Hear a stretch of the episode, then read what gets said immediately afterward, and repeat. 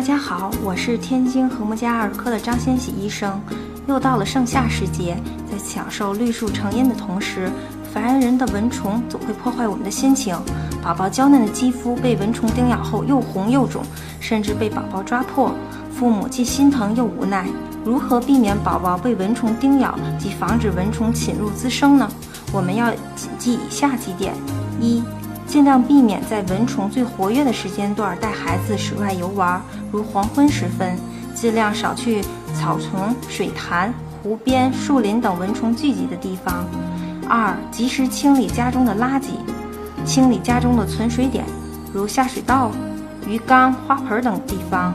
水生植物要定期换水。三、蚊虫对体味和香味敏感，所以夏天勤洗澡也会有一定的作用。蚊虫还会对重色衣物敏感，带宝宝出门尽量穿一些浅色的衣服。五、屋内通风的时候，一定要确认纱窗是否封闭良好。进出屋门的时候要小心蚊子趁虚而入。